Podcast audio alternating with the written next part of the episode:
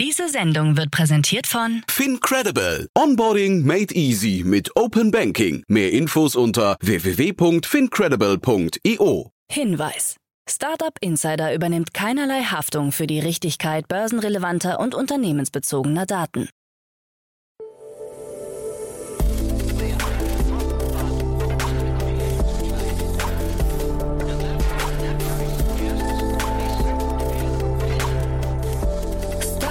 Insider Daily.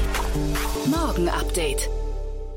Einen wunderschönen guten Morgen und herzlich willkommen zu Startup Insider Daily. Mein Name ist Jan Thomas. Heute ist Donnerstag, der 16. Dezember und das sind heute unsere Themen. 2021 war für Finanzstartups ein Rekordjahr. Der Ex-Wirecard-Chef Markus Braun bleibt im Gefängnis. Die Berliner Mauer gibt es ab sofort als NFT-Collection. Die Heise-Gruppe übernimmt T3N. Und Facebook sichert sich die Namenrechte an dem Wort Meta und greift dafür ziemlich tief in die Tasche. Heute bei uns zu Gast im Rahmen der Reihe Investments und Exits ist Daniel Höpfner von B10.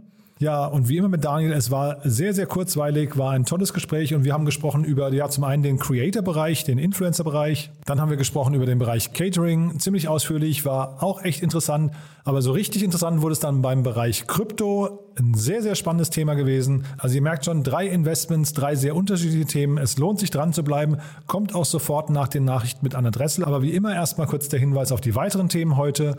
Um 13 Uhr ist bei uns zu Gast zum wiederholten Male Alex Melzer. Er ist der Founder und CEO von Solar. Wie es der Name schon sagt, falls ihr das Unternehmen nicht kennt, das ist einer der, ja, ich glaube, wichtigsten Aspiranten für das Thema Solarenergie in der Startup-Szene. Und dort gab es ja zu Anfang des Jahres eine 35 Millionen Euro Runde, jetzt gab es eine 20 Millionen Runde, aber Fremdkapital. Warum, wieso, weshalb, das hört ihr, wie gesagt, um 13 Uhr und um 16 Uhr geht es dann hier weiter mit einem Bereich, den ich persönlich wirklich sehr, sehr spannend finde. Ist zwar eigentlich nicht mein Beritt, aber es geht um das Thema Live-Shopping. Ist ja ein riesengroßer Trend gerade, das wisst ihr. Und bei uns zu Gast ist Alex von Haasdorf. Er ist der Co-Founder und CEO von LiveBuy. Das Unternehmen hat gerade 5 Millionen Euro eingesammelt und wir haben natürlich über den ganzen Markt gesprochen, über die Trends, über die Möglichkeiten dahinter. Und es klingt für mich so, als wäre auch Live-Shopping so ein bisschen wie der ganze Influencer-Bereich here to stay. Also wird nicht mehr verschwinden, ist, glaube ich, gerade an den Anfängen und es macht irgendwie total Sinn, was ich da gehört habe. Also von daher Alex von Haasdorf, Co-Founder und CEO von LiveBuy. Um 16 Uhr kann ich euch wirklich nur wärmstens ans Herz legen. Damit genug der Vorrede. Wir gehen rein in die Nachrichten mit Anna Dressel und danach dann Daniel Höpfner von B10. Vorher, wie immer, nur noch mal ganz kurz die Verbraucherhinweise. Werbung. Hi, hier ist Nina, Content Managerin bei Startup Insider. Suchst du deine nächste große berufliche Herausforderung? Dann melde dich bei uns. Wir suchen aktiv nach neuen Teammitgliedern, die Startup Insider zum führenden Informationsmedium der deutschsprachigen Startup-Szene machen wollen. Aktuell suchen wir Sales Manager, Customer Success Manager, Finanzmanager sowie Werkstudenten in den Bereichen Sales, Product und Content. Aber auch wenn keine passende Stelle dabei ist, melde dich trotzdem bei uns. Wir suchen immer nach leidenschaftlichen Menschen, die mit Startup Insider Großes bewegen wollen. Also, um mehr zu erfahren und dich zu bewerben, geh jetzt ganz einfach auf startupinsider.de/slash insider. Startup Insider Daily. Nachrichten. You set a new record. Finanzstartups erleben Rekordjahr. Einer gemeinsamen Analyse der Comdirect Bank, dem Commerzbank-Investor Main Incubator und der Beratungsfirma Barco Consulting zufolge erleben Finanzstartups im aktuellen Jahr ein absolutes Rekordjahr. Demnach bekamen junge Finanzfirmen in der Zeit von Januar bis Ende September in 137 Finanzierungsrunden insgesamt 3,2 Milliarden Euro Wagniskapital von Investoren. Auch bei den Neugründungen boomt der Sektor. Der Studie zufolge kamen bis Ende September 84 neue Startups hinzu, womit es erstmals mehr als 1000 Finanzstartups in Deutschland gibt. Berliner Mauer als NFT-Kollektion. Why? Mm, why? Why? Why? Das Unternehmen Mauer.digital hat im Zuge einer Kooperation mit dem Blockchain-basierten VR-Game The Sandbox die Berliner Mauer virtuell wieder aufgebaut. Da die originale Mauer damals insgesamt 10.316 Tage gestanden hat, wird die virtuelle Version der Berliner Mauer in ebenso viele NFTs zerteilt. Die umfangreiche NFT-Kollektion kommt schrittweise auf den Markt und soll im zweiten Quartal 2022 vollständig erhältlich sein.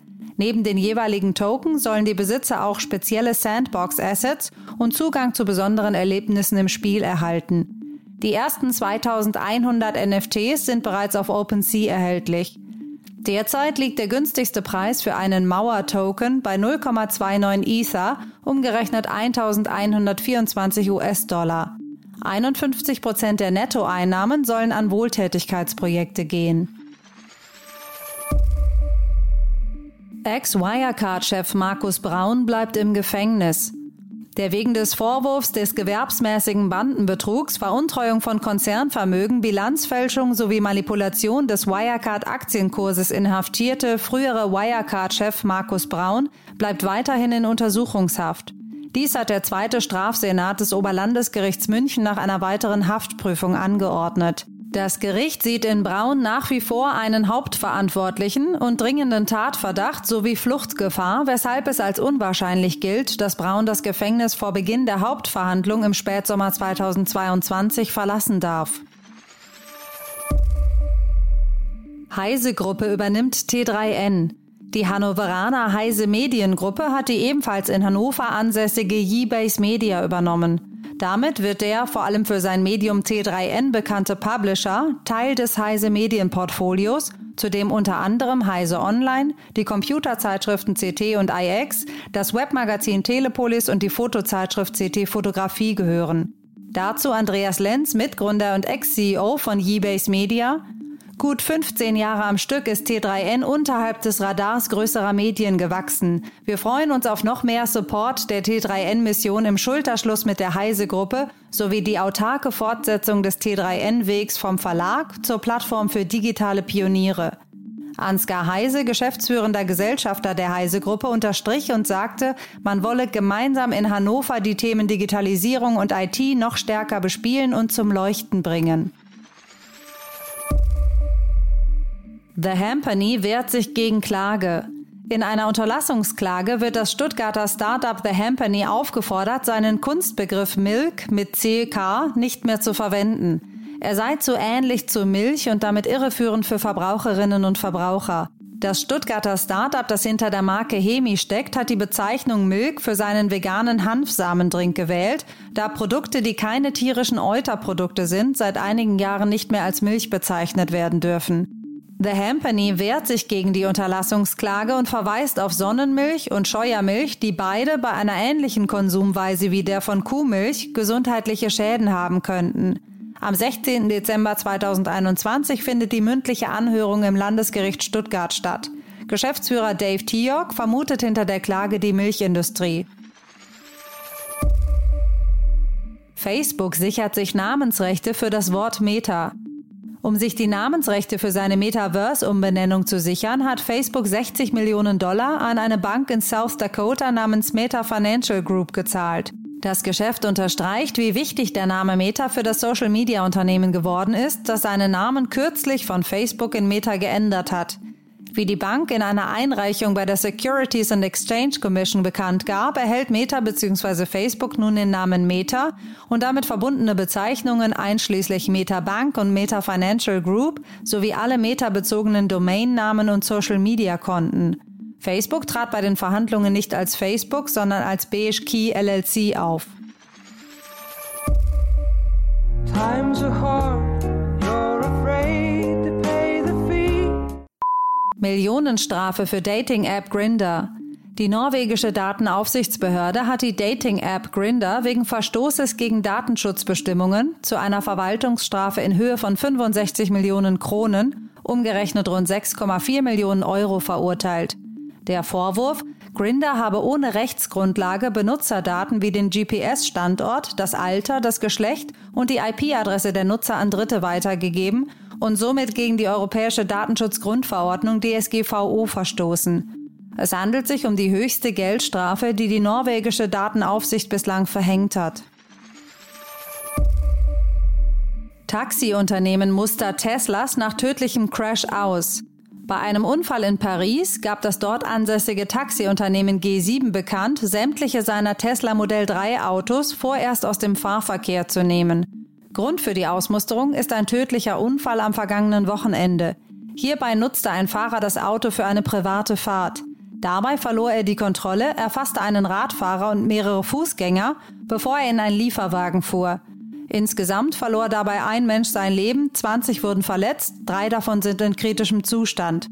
Als Vorsichtsmaßnahme auf die Behauptung hin, das Fahrzeug hätte technische Probleme, wurden alle 37 Fahrzeuge vorerst nicht mehr eingesetzt. Tesla Frankreich meldet indes, dass es aktuell keine Hinweise zu technischen Defekten gebe. Apple streicht Kinderpornoscanner von Website. Im Rahmen einer Initiative für mehr Kinderschutz hatte der iPhone-Hersteller Apple geplant, bei iPhone-Nutzerinnen und Nutzern durch eine Automation nach Kinderpornografien zu suchen. Diese Idee hatte bei zahlreichen Stellen, Organisationen und in der Nutzergemeinde heftigste Proteste ausgelöst. Nun kam Apple zu dem Entschluss, die Funktionalität nicht ohne neuerliche Aufruhr und negative Schlagzeilen umsetzen zu können. Möglich ist auch, dass das Unternehmen auf rechtliche Fallstricke gestoßen ist, denn auch juristisch wollte Apple das Thema noch einmal beleuchten. Unberührt davon bleibt der Nacktbildscanner in iMessage, der Kinder vor sexuell verstörenden Darstellungen schützen soll. Startup Insider Daily. Kurznachrichten. Der Münchner Finanzdienstleister Scalable Capital, ein digitaler Vermögensverwalter in Europa, steigt in das Geschäft mit Kryptowährungen ein. Man werde den Kundinnen und Kunden ermöglichen, in Bitcoin, Ethereum und andere digitale Coins zu investieren, kündigte Firmenmitbegründer Erik Potzowait am Mittwoch an. Der Bundesverband Digitale Wirtschaft fordert Akzeptanzpflicht für digitale Zahlmethoden. Die Pandemie hat dazu geführt, dass auch im stationären Einzelhandel die Nachfrage und das Angebot digitaler Bezahlverfahren gestiegen ist. Des Weiteren sollen digitale Bezahlangebote in öffentlichen Einrichtungen und in der öffentlichen Mobilitätsinfrastruktur ermöglicht werden. Das für sein minimalistisches, Lego-artiges Design bekannte Computerspiel Minecraft ist nicht nur als Spiel ein Blockbuster. Auch auf YouTube konnte Minecraft einen Meilenstein erreichen und überspringt auf seinem Videokanal die Marke von insgesamt einer Billion Views.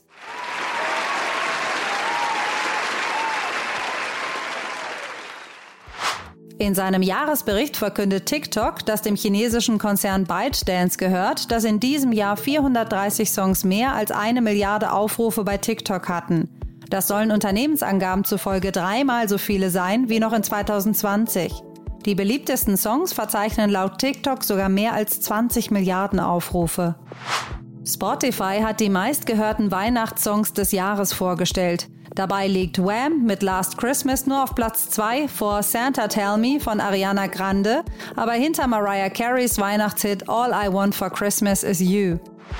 Und das waren die Startup Insider Daily Nachrichten von Donnerstag, dem 16. Dezember. Jetzt geht es weiter im Programm mit Investments und Exits. Startup Insider Daily.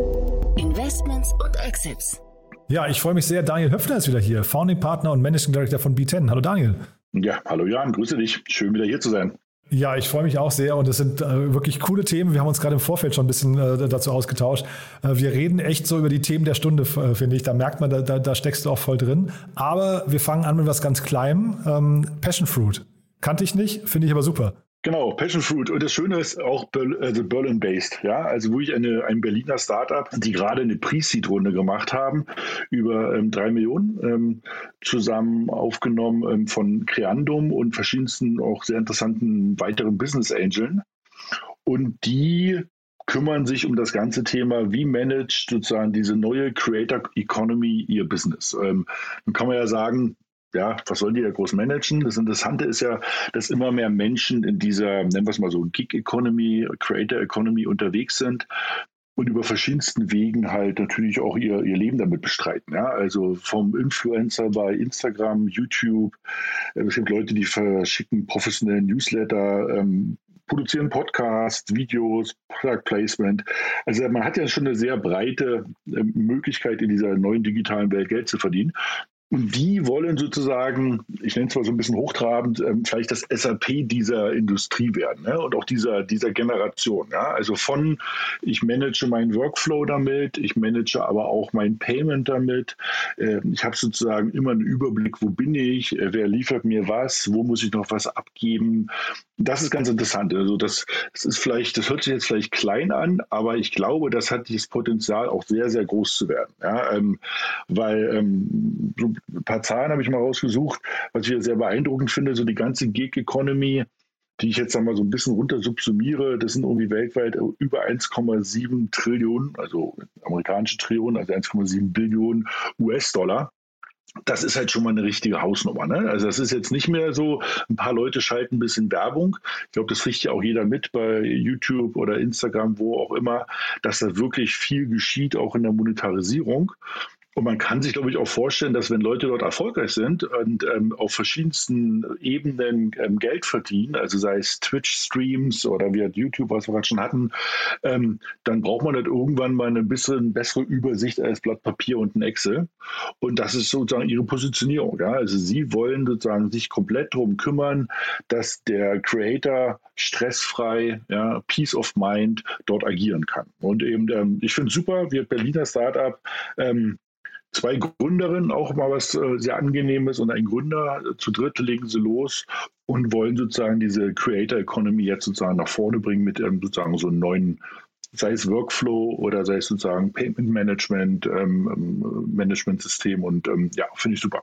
Ja, bin ich, bin ich total bei dir. Ich habe persönlich immer so ein bisschen eine Distanz zu dieser ganzen Creator Economy, weil ne, man denkt sofort an die Bibis dieser Welt, aber das ist es ja eigentlich gar nicht. Wir reden ja eigentlich über eine komplette Marktveränderung hinterher, wo im Prinzip Experten in der Lage sind, plötzlich irgendwie ja etwas wie so ein eigener Medienkanal eigentlich zu sein, ne? direkt an ihre an ihre Audience ranzu, ranzukommen und die Experten, das kann ja das kann ja gehen von ich weiß nicht Angler über Kosmetiktipps, aber bis hin zu ich weiß nicht Raumfahrt. Ne? Plötzlich kann eigentlich jeder jeder Creator Creator sein und dass die eine eigene Infrastruktur brauchen, ist, glaube ich, total klar. Ne? Ja, also ich glaube, du hast völlig recht. Also der, der, der Shift hin zu sozusagen also so, so, so Creator, wie man das so schön bezeichnet, Leute, die sozusagen selbstständig unterwegs sind und ein Thema ownen und ein Thema, wie du gerade schon gesagt hast, ne, sei es Angler oder sei es andere Nischenprodukte, ähm, richtig gut beherrschen und nicht nur beherrschen, ähm, also inhaltsmäßig, sondern natürlich auch ihr Audience kennen und mit den, mit den Audience agieren können,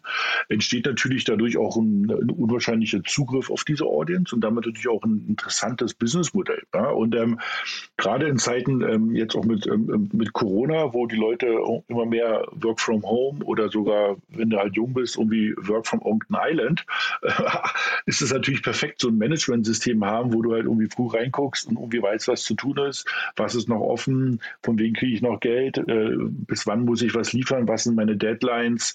Das ist echt interessant. Also haben sie ein guten, gutes Problem erkannt ähm, und lösen das hoffentlich, aber sie sind jetzt gerade dabei, das Produkt irgendwie zu launchen. Es gibt schon die ersten Möglichkeiten eines Invites, das sozusagen den Leuten wirklich nahezubringen. Ja, und Creandum kennen wir auch hier aus dem Podcast, die haben auch ein, also ein sehr gutes Händchen, glaube ich. Ne? Da, also die sind die, ein Händchen dahingehend, dass sie sehr früh auf große Themen draufspringen. Ähm, vielleicht kurz mal in eigener Sache äh, als Hinweis heute um 16 Uhr für die Hörerinnen und Hörer. Ähm, Alex von Haasdorf bei uns im Podcast, der Co-Founder und CEO von LiveBuy. Und das ist eigentlich so die nächste Stufe, finde ich, von dem ganzen Creator-Kosmos. Der passt hier wunderbar dazu, nämlich das Thema Live-Shopping, das, äh, was die quasi so als Infrastrukturanbieter ähm, äh, eben auch ownen möchten.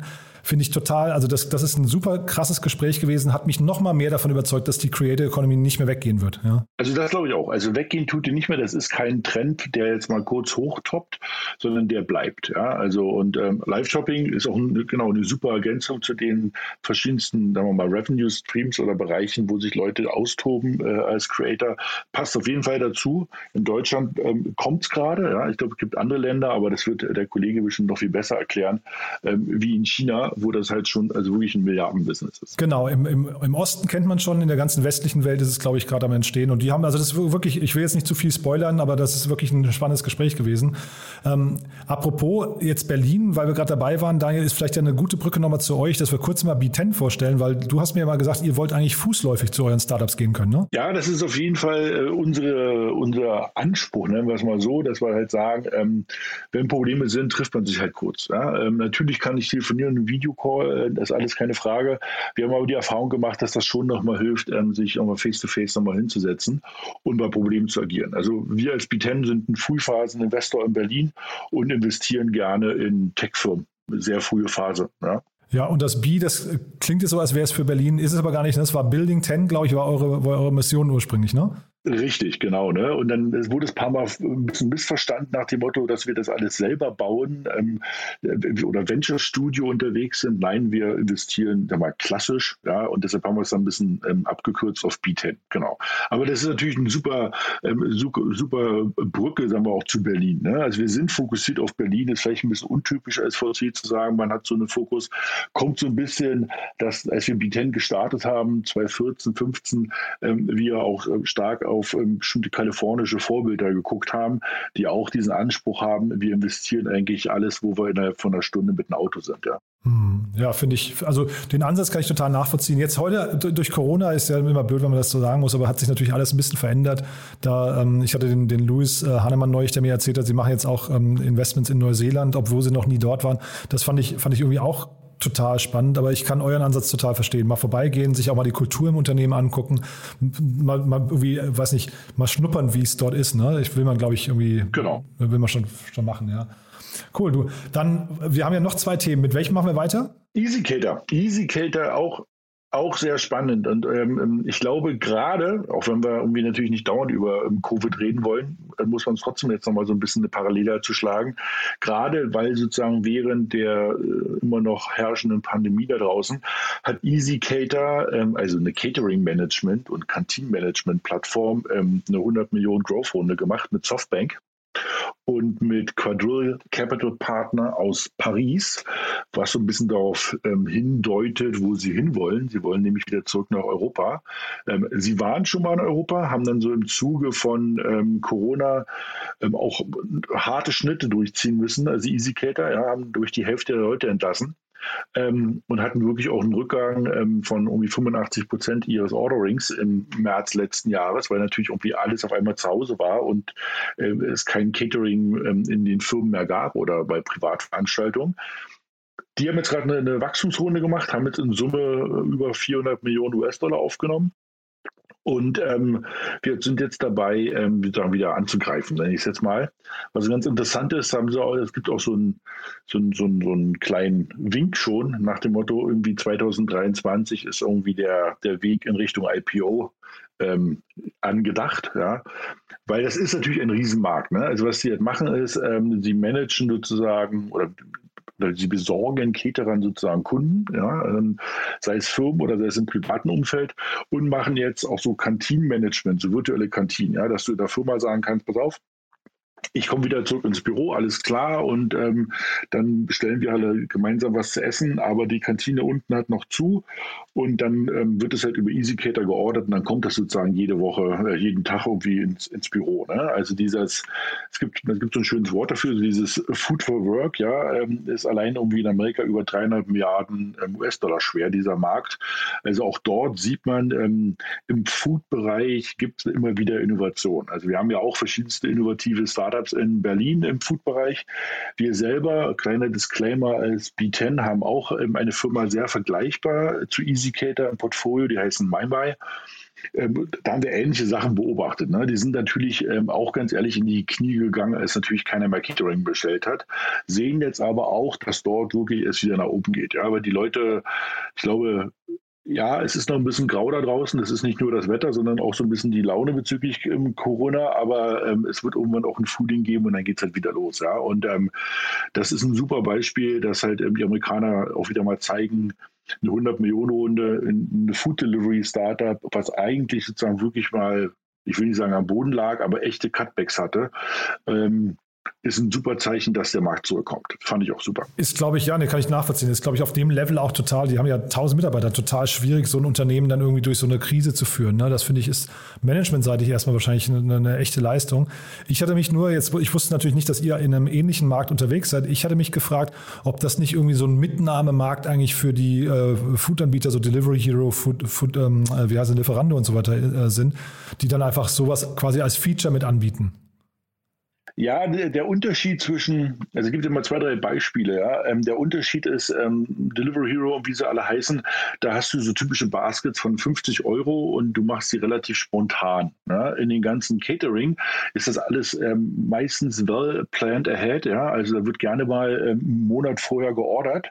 Ähm, auch für eine Firma, wo du jetzt sagst, pass auf, ähm, ab Januar haben wir irgendwelche Maßnahmen im Büro und da kommen alle wieder zurück ähm, oder ich habe irgendwelche Bauarbeiten und muss die Bauarbeiter versorgen oder was auch immer und ich brauche für 500 Leute jeden Tag, fünf Tage die Woche ähm, ähm, Catering. Und jetzt der große Unterschied ist, also einmal der Basket, ist relativ schnell klar, der durchschnittliche Basket geht ähm, ganz schnell weit über 500 Euro ähm, pro Ordering.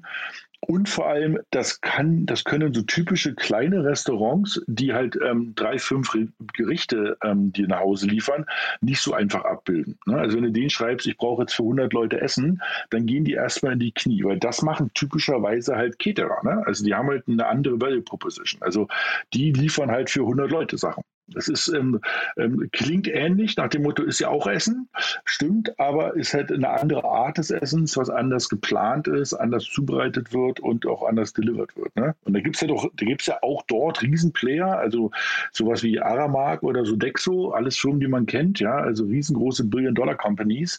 Ähm, die natürlich jetzt auch mit ähm, solchen Digital First Playern wie EasyCater und MyMy schon ähm, natürlich ein, Problem haben ne? und wo man den ähm, hoffentlich für beide Firmen ähm, ordentlich Marktanteil abgraben kann. Ja. Ja, total interessant. Ich hatte nur in Erinnerung, es gab ja mal Lemon Cat hier von der Doreen Huber in, in Berlin und die wurden ja dann irgendwann geschluckt von Caterwings, glaube ich, wenn ich mich richtig erinnere. Ne? Und äh, das heißt, das ist ja so wahrscheinlich so ein bisschen der Markt, in dem sich das auch abspielt, ne? wo man dann irgendwie schon eine Konsolidierung gesehen hat damals. Ne? Genau, und das ist natürlich auch so ein bisschen äh, zusammengerutscht, ähm, ein bisschen stärker als äh, bei den Amerikanern ähm, in Deutschland, ja, ähm, wo so mancher dann wirklich auch gleich aufgegeben hat. Ne? Also es gab doch in Deutschland von Rocket ein paar Player, die dann erstmal wirklich auf Null gefahren sind und gesagt haben, das, ähm, jetzt warten wir hier mal komplett ab. Ja? Die, auch wir haben uns entschieden, nicht auf Null zu fahren, sondern zu sagen, nee, wir glauben an diesen Markt und der kommt zurück und der wird größer zurückkommen und Deshalb sind wir gute Dinge. Und, aber du hast recht, der Markt ist der ähnliche, wie ähm, was du gerade gesagt hast. Aber dann drücken wir auf jeden Fall mal die Daumen. Ja, also ich finde es, wie gesagt, das ist als Startup immer, man kann das von außen gar nicht so, so, so, richtig beurteilen, wie das ist, wenn man da wirklich kämpfen muss und manchmal auch nicht, nicht weiter weiß. Ne? Äh, wollen wir jetzt nicht schlecht reden, sondern im Gegenteil, wir, wir drücken die Daumen und ja, hoffen wir einfach, dass es ein gutes, äh, gutes Ende nimmt. Ne? Ähm, Auf jeden Fall. Du hast noch ein drittes Unternehmen dabei, ne? Das ist ja auch schon wieder interessant. Also, äh, das ist ein Thema, du kennst meine, du kennst meine Leidenschaft für, ja. Ähm, für das Thema Krypto. Ähm, und das ist genau, ist Anchorage, ähm, die jetzt gerade so eine bombastische ähm, CUSD announced haben. Und zwar irgendwie mit, mit 350 Millionen und irgendwie werden mit drei Milliarden bewertet. Und wo man schon wieder sagt, Wahnsinn, diese Summen, die dort in diesen Kryptobereich halt fließen. Ja, ähm, die haben gerade vor knapp einem Jahr erst 80 Millionen aufgenommen, jetzt schon 350 Millionen ähm, und haben irgendwie zwei, also davor irgendwie 50 Millionen aufgenommen im Jahr davor. Also das, das ist eine unwahrscheinlich hohe Dynamik, die dort herrscht. Und ähm, was halt interessant ist, bevor ich erkläre, was die machen, ist ähm, KKR, ja, also auch ein sehr bekannter großer Fonds und auch Private Equity Player, das ist sozusagen das erste Investment von KKR im Kryptobereich oder das erste relevante. Ja, ne? Und ähm, da sieht man, dass halt diese Firmen jetzt wirklich ähm, da hingucken und überlegen, was bedeutet das? Was kommt denn da eigentlich sozusagen runter? Ne? Und was sie halt machen, um das kurz zu erklären, also ähm, ist sozusagen, es ist eine Custody-Lösung. Also das Custody ist ja so ein schönes Wort. Was bedeutet das? Du sicherst sozusagen über diese Plattform deine digitalen Güter ab. Ja? Also du musst dir vorstellen, ähm, wenn der Privatperson über als Beispiel nur über Coinbase oder Kraken was kauft und dann für 100 oder vielleicht auch für ein paar tausend Euro sich ein paar Coins kauft, dann ist das natürlich alles in Ordnung. Wenn das halt jetzt aber in Bereiche geht, wo halt Institutionelle dort investieren, dann willst du ja nicht über eine App irgendwie mehrere Millionen Euro investieren. Ja, sondern und, und, du fragst dich ja auch, wo liegen denn diese Tokens? Sind die dort sicher? Ähm, sind die sicher bei sowas wie im Coinbase oder anderen Playern, oder kann ich die extra absichern? Und dazu gibt es solche Custody-Anbieter, ja, wo du halt diese Produkte, diese digitalen Produkte also von der Blockchain nochmal extra absicherst in, in, diesen, in diesen sicheren Umgebungen, die nochmal extra verschlüsselt werden, wo sozusagen auch ähm, so ein bisschen auch wie in der Aktienwelt, ja, also wo dann irgendwie klar ist, ab einer gewissen Summe braucht man zum Beispiel die Zustimmung von zwei, drei Leuten. Dass da nicht einer einfach nur mit den privaten Schlüsseln, diesen Private Keys, einfach mal irgendwelche Überweisungen tätigt, sondern dass man Regelwerke hat. Und diese Regelwerke sind halt notwendig, damit die großen Player halt in den Markt kommen. Ja, also weil so eine richtig große amerikanische Bank oder, oder auch Europäische Bank, die wird nicht anfangen, über irgendein Webfrontend einfach mal 100 Millionen in Bitcoin zu traden, sondern die sagen, pass auf, wenn, dann muss das so abgesichert sein, das sind bei unseren Kunden verpflichtet, dass die jetzt irgendwie auch nicht geklaut werden können. Oder, ja, und es gab ja immer wieder und auch teilweise bis heute gibt es ja immer wieder auch mal Sicherheitslücken und Hacks, ja, und so eine Custody-Anbieter sind halt eben dafür da, dass sowas extra abgesichert wird, extra abgelegt wird ähm, auf speziellen Wallets sozusagen, die halt eben nicht für jeden im Zugriff sind. Und deshalb sehr spannend, ähm, 350 ähm, Millionen Runde. Und man muss halt sagen, also ähm, KKA ist jetzt nur ein Name. Also eigentlich wird einem ganz schwindlig, wenn man irgendwie guckt, wer dort alles investiert hat. Ja, also weil irgendwie äh, haben sich, haben sich die, die Essenz der amerikanischen Großinvestoren irgendwie getroffen. Also äh, angefangen natürlich, einer der ersten Investoren war Andreessen Horowitz wieder, aber das geht halt weiter, eben ähm, bestimmte Fonds von BlackRock, die von denen gemanagt werden, ähm, Blockchain Capital, ein großer Player in dem Bereich, Kraken selber hat dort investiert, PayPal Venture hat investiert, ähm, Thoma Bravo, ein großer Private Equity Fund, Wellington hat investiert. Also, wo du sagst, Hut ab, wen die alles bekommen haben. Ich verstehe das aber, weil die halt sagen, so eine Firmen sind halt wirklich so ein Katalysator nochmal für so einen Markt. Also, wenn das gut funktioniert und die das super machen, wäre wird viel, viel mehr Geld in diesen Kryptomarkt reinwandern, ja, weil die halt erstmal sicher verwahrt werden. Und eben Anchorage hat eine Sache geschafft. Die sind eben jetzt als einer der ersten als sogenannte Digital, Digital Asset Bank zugelassen worden, wirklich von der amerikanischen, ähm, von den amerikanischen Behörden. Und das ist natürlich schon nochmal ein Unterschied, ob ähm, ich das jetzt baue und es funktioniert oder ob das sozusagen auch eine gewisse Zulassung bekommen hat. Ja? Ich kann jetzt nicht sagen, ob das so ein BaFin-Äquivalent in Amerika ist, aber jedenfalls haben sie eine offizielle Zulassung bekommen als Digital Asset Bank und das wird es halt auch nochmal befeuert haben. Ja, damit hast du aber im Prinzip auch meine Frage vorweggenommen, weil ich habe diese, diese äh, Riege an krassen Namen gesehen, habe wirklich gedacht, das kann ja nicht sein, dass die da alle reingehen, weil es irgendwie ein lukratives Investment zwangsläufig ist. Also das, wenn es so wäre, würde sich ja wahrscheinlich, gäbe es ja wahrscheinlich ein Hauen und Stechen um die wenigen Plätze, sondern man sieht es eher so als Infrastruktursupport, ja? Genau, also sie sagen halt, ähm, ich also ich habe jetzt natürlich nicht hinter den, hinter den, äh, den, hinter den Vorhang geguckt, wie man so schön sagt, aber was ich mir vorstellen kann, ist, dass die halt natürlich jetzt dort investiert haben, aber gleichzeitig werden die halt auch in Zukunft ihre Fonds darüber managen. Ja? Und, meine, und was willst du mehr, als wenn eben BlackRock oder eben ähm, Kraken oder eben Blockchain Capital so oder PayPal Ventures dort rein investieren und in Zukunft nutzen die auch die Infrastruktur von Anchorage. Das ist ja sozusagen doppelt genial für die. Ja, ja super super, smart. Ja, ich habe durchgezählt, 20, 20 krasse Namen dabei. Das ist, sieht man wirklich nicht alle Tage, ja. Äh, und sag mal, wie, wie groß kann sowas werden? Also ähm, ist das, also ich habe ja gerade gefragt, ist das hinterher, geht es da um die Rendite und um, um, um Return oder würdest du wirklich sagen, die sind einfach erstmal happy, alle dabei zu sein und das könnte jetzt auch auf dem Level einfach äh, sich etablieren? Nein, ich glaube, das ist ein Anfang. Ja, also das ist ja, du musst halt verstehen, ähm, ich mache jetzt mal einen sehr weiten Spread, aber eben, ähm, also sowas wie Swift, ja, also die machen ja sozusagen Swift, das ist sozusagen das, das Backbone von Finanztransaktionen. Ne? Also alle Banken vertrauen Swift, dass die Zahlen, die dort ankommen, ähm, stimmen und dass sozusagen die Transaktionen, die darüber ablaufen, auch stimmen. Und sowas kann man natürlich auch mal fragen, was, wer wird denn das Swift der Zukunft? Ja? Also gibt es dann irgendwann mal Player, die das übernehmen oder sozusagen Custodian, die sozusagen so eine Truststellung haben, dass halt eben die, die, die hunderten Milliarden oder Billionen an Euros und Dollar, die halt jährlich investiert werden, sicher abgelegt werden. Also das kann halt noch deutlich, deutlich größer werden. Ja? Ähm, in deren Sicht, äh, das wird es nicht nur ein, wir sind jetzt dabei ähm, und wollen das unterstützen, sondern das wird auf jeden Fall ähm, ein Investment sein. Ich meine, die Bewertung ist drei Billionen, hatten wir gerade schon gesagt gehabt. Ähm, drei Milliarden. Ja äh, drei Milliarden, also mhm, Billion, ja, genau, Entschuldigung. Ja, ja. Ähm, wir hatten ja mal ähm, schon mal früher diskutiert über den IPO damals von Coinbase, wo wir alle noch gefragt haben, wie kann man mit 100 Milliarden IPO machen im Kryptobereich. Ähm, und du wirst sehen, die werden in ähnliche Bereiche ähm, vordringen wollen in der Bewertung und im Wachstum. Und das ist halt immer noch irgendwie ein Wachstum und äh, Faktor 33. Ja, also, und ähm, es gab in dieser in der Pressemitteilung auch noch eine schöne, nennen wir es mal Anekdote von diesem CryptoPunk, den Visa gekauft hat. Ne? Also das ist, glaube ich, ein gutes Beispiel. Ne? Jetzt, jetzt kauft Visa eben so ein modernes NFT, so ein CryptoPunk, das ging auch durch die Presse so vor zwei Monaten. Nun ist ja die Frage, wie, wie, wie läuft denn so eine Transaktion ab? Ja, also gibst du denen danach eine CD oder so, nach dem Motto, ja, sondern, und dazu nimmst du halt so einen Custodian, ja, also der, die, der, der, der CryptoPong liegt jetzt sozusagen wahrscheinlich eben bei, bei Anchorage sozusagen im, im, im Safe Wallet, ja, und ähm, vielleicht sogar im Cold Wallet, also richtig abgesichert. Und eben Visa kann es natürlich nutzen und ausstellen. Aber sozusagen die Essenz sozusagen, ja, also der, der, der Smart Contract, der Nachweis, dass du es wirklich hast, der ist abgesichert irgendwie im digitalen Tresor von Anchorage. Ja, und ähm, so muss man sich halt sozusagen vorstellen. Ja, und ähm, das ist halt ganz spannend. Total, ja.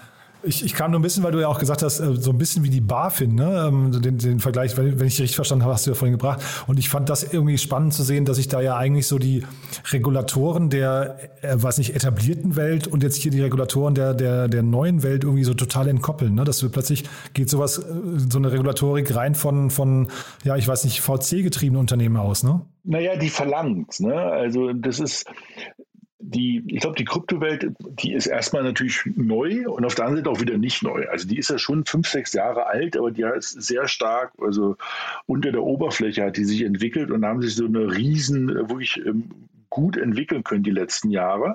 Und ähm, die, die brechen jetzt alle nach oben durch, nennen wir es jetzt mal. Ne? Und eben ähm, die, was die ja erwarten, ist halt auch für sie, ist ja trotzdem ein regulatorischer Rahmen. Ne? Also es wird ja immer gerne unterstellt, dass die alle keine Steuern zahlen wollen. Darum geht es gar nicht. Will, also diese, diese Kryptowelt will halt einfach nur wissen, wie weit sie agieren können und ähm, von wem werden sie reguliert. Ja? Also auch für Berliner oder deutsche Krypto-Startups ich glaube, die, die gieren alle danach, dass ihnen irgendwie mal klar ist, an wen wenden sie sich, damit sie wissen, was sind die, die, die Leitplanken, in denen sie agieren können. Und eben, ähm, da kann man auch nur so einen Aufruf nochmal starten und sagen, wir hoffen, dass die neue Regierung da sozusagen einfach ein regulatorisches ähm, Framework sozusagen installiert, was, das muss man jetzt auch schon mal sagen, angemessen ist. Ja? Also das ist natürlich ein globaler Wettbewerb. Das wird halt eben natürlich immer schlimmer.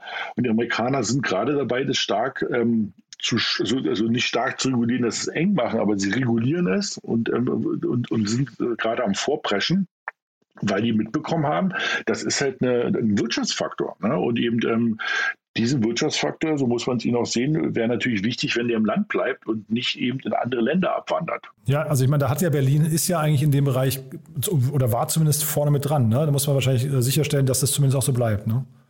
Auf jeden Fall. Also Berlin ähm, wird immer wieder gerne übersehen oder vergessen, ist bei dem Krypto-Thema auf jeden Fall vorne dabei. Ähm, wir haben aber leider auch schon verschiedenste große Projekte verloren, die letztes Jahr mangels einem Framework der Regulierung und wie Sachen auch zu versteuern sind. Und da gab es verschiedenste Ideen, die hochpoppten, wo du sagst, also wenn sie es so machen, machen sie es kaputt, ja, um das mal so zu sagen, ähm, die, wo dann verschiedenste Projekte in Berlin den Rücken gekehrt haben und ähm, zum Beispiel nach Portugal gegangen sind, weil die eine kryptofreundliche Regulation haben. Und ähm, deshalb kann man nur hoffen, dass uns das nicht noch mehr passiert, weil das wäre einfach ärgerlich. Ja? Also weil wir haben auch, um das auch mal sozusagen in diesem Rahmen zu sagen, also wir haben ähnliche Player auch in Deutschland. Die sind natürlich bei weitem noch nicht so groß finanziert, aber meines Wissens nach haben wir Stand heute irgendwie drei Player, die sozusagen auch eine Lizenz haben das ist irgendwie Tangery, das ist irgendwie äh, der amerikanische Player Coinbase und das ist Finoa. Und mit Finoa und Tangery haben wir halt zwei deutsche Player, die da was machen. Ähm, das wäre halt schön, wenn die halt auch entsprechend finanziert werden und wirklich einen entsprechenden Wumms bekommen, um eben deutschen oder zumindest wir, europäischen Banken ähm, da diese Dienstleistung auch anbieten. Und dass eben da nicht nur immer wieder alle nach Amerika gucken und sagen, ach guck mal, was die da alles Großes hinbauen, sondern das schaffen auch wir. Wir müssen müssen natürlich daran glauben und auch das entsprechend finanzieren. Ein super Schlusswort. Aber Daniel, pass mal auf, ich muss dir nochmal Danke sagen, weil du, ich komme drauf, weil du gerade sagtest, was bekommt man eigentlich? Bekommt man eine CD? Ähm, ich war auf, ähm, auf dein Geheiß hin, war ich in der Königsgalerie und äh, habe mir Refik Anadol angeguckt, äh, diese, diese wirklich grandiose Ausstellung. Und da bin ich danach hin, habe mal gefragt, man, kann ja dessen Werke da, also nicht, dass ich das äh, wollte oder könnte, aber man kann dessen Werke ja kaufen. Und ähm, ist ja die Frage bei digitaler Kunst, ähm, was man da überhaupt bekommt. Äh, und die sagten auch, ja, da bekommst du einen USB-Stick. Ne? Ja, das ist ganz, äh, ganz abgefahren. on. Genau, du bekommst einen USB-Stick, weil die, du hast es ja gesehen, die Videos sind also sehr farbgewaltig und ähm, eine hohe Auflösung, weil die einfach so groß sind. Aber du bekommst eben das als NFT. Das heißt sozusagen, äh, du hast sozusagen die hundertprozentige Sicherheit, dass diese Bilder ähm, ähm, nur so und so oft existieren. Also bei dem großen Bild oben gibt es, glaube ich, fünf, ja, oder im Bild die Installation und bei den kleineren gibt es, glaube ich, irgendwie zehn oder so. Nee, ähm, äh, drei und, und, fünf, genau, ja. Mhm. Oder, oder, also genau, ja. und dann mhm. weißt du eben, dass du bist wirklich der Owner von einem dieser sehr seltenen, raren ähm, ähm, ähm, Ausstellungsstücke. Und genau, also ohne Werbung machen zu wollen, ich habe mit denen nichts zu tun, aber diese Ausstellung ist wirklich super. Also da sieht man mal eine andere Art der Kunst. Das ist, war, das glaube ich, das hat total beeindruckend. Und das Wichtige dabei ist, sie läuft noch bis zum 17.12. Also wenn man sich das angucken will, also einfach mal googeln, Königgalerie in Berlin, Refik Anadol, kostet auch nichts. Man muss lange anstehen. Also wir haben, wir haben, glaube ich, fast eine Stunde angestanden. Aber äh, es lohnt sich wirklich, es ist sehr, sehr beeindruckend. Sowas habe ich noch nicht gesehen. Ja. ja. Sehr schön. Genau, also das, das, wenn man sich was Gutes tun will, noch kurz vor Weihnachten. Ach, und das andere, Daniel, da muss ich von fragen, äh, jetzt, sorry, wenn ich kurz abschweife, äh, aber kennst du das Buch Keinhorn? Sagt dir das was? Äh, nein. Das musst du lesen, weil äh, das muss eigentlich jeder lesen. Ich komme nur drauf, weil wir vorhin eben über die, ähm, weil wir über die äh, Creator Economy gesprochen haben und der ähm, Julian Leitloff hat das geschrieben, zusammen mit dem äh, Kasper Schlenk, der jetzt Finance Forward macht. Ja, ja. Ähm, und es ist, ist die Geschichte von Julian Leitloff, der halt ähm, mal beschreibt, wie es ist, ein nicht erfolgreiches Startup zu gründen. Das macht er wundervoll. Habe ich gerade gelesen, deswegen komme ich drauf. Und äh, er hat danach dann ein Unternehmen in der Creator Economy ges äh, gestartet. Und deswegen komme ich gerade noch auf die Brücke. Also ist, wenn man über Weihnachten was Schönes lesen will, wo man sich als Gründer auf jeden Fall sofort wiederfindet. Julian Leitloff, wie, was, es, was es wirklich heißt, ein Startup zu gründen. Kein Horn heißt das, ja. Super. Alles klar, dann schreibe ich das mal auf meinen Wunschzettel. Mal sehen, ob der Weihnachtsmann das noch abholt. Cool. Du, Daniel, es hat mir großen Spaß gemacht. Vielen, vielen Dank nochmal für den Tipp, vor allem, wie gesagt, mit, mit äh, Refik Anadol. Das war großartig und ich freue mich, ja, wenn wir uns nach Weihnachten wiederhören. Ja? Genau, wunderbar. Und allen, allen ein entspanntes Weihnachtsfest und ähm, einen gesunden Rutsch ins Jahr 2022. Werbung.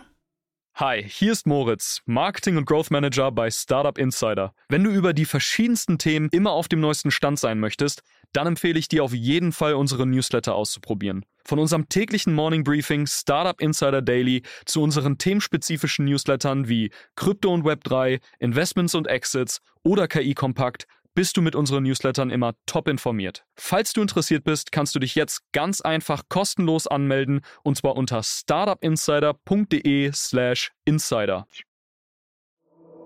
Startup Insider Daily, der tägliche Nachrichtenpodcast der deutschen Startup-Szene. So, das war Daniel Höpfner von B10. Ich hoffe, ich habe nicht zu viel versprochen. Das war wirklich sehr, sehr spannend, finde ich. Und ja, ihr habt es ja schon gehört, es gab einen hoffentlich ganz netten Weihnachtstipp. Ein toller Buchtipp, kann ich wirklich nur empfehlen. Und Refik Anadol, wenn ihr noch gucken könnt, äh, heute und morgen in der Galerie König. Das mal so zwei Tipps am Rande. Und ja, apropos Tipps, äh, kurz noch die Tipps für nachher. Alex Melzer, der Founder und CEO von Solar um 13 Uhr. Ich habe es ja vorhin schon erwähnt, eines der wichtigsten Startups im Solarbereich. Ich finde es super interessant und ja, Solarenergie macht einfach Sinn. Und ähm, ob Live-Shopping für euch Sinn macht, das müsst ihr selbst entscheiden. Könnt ihr aber auf jeden Fall qualifiziert tun, wenn ihr dem Alex von Haasdorf nachher zuhört, dem Co-Founder und CEO von LiveBuy. Das, wie gesagt, unser Gespräch um 16 Uhr. Fand ich super spannend. Bin gespannt, was ihr davon haltet. So, in diesem Sinne, euch einen wunderschönen Tag erstmal und hoffentlich bis nachher. Ciao, ciao. Diese Sendung wurde präsentiert von Fincredible. Onboarding made easy mit Open Banking. Mehr Infos unter www.fincredible.io.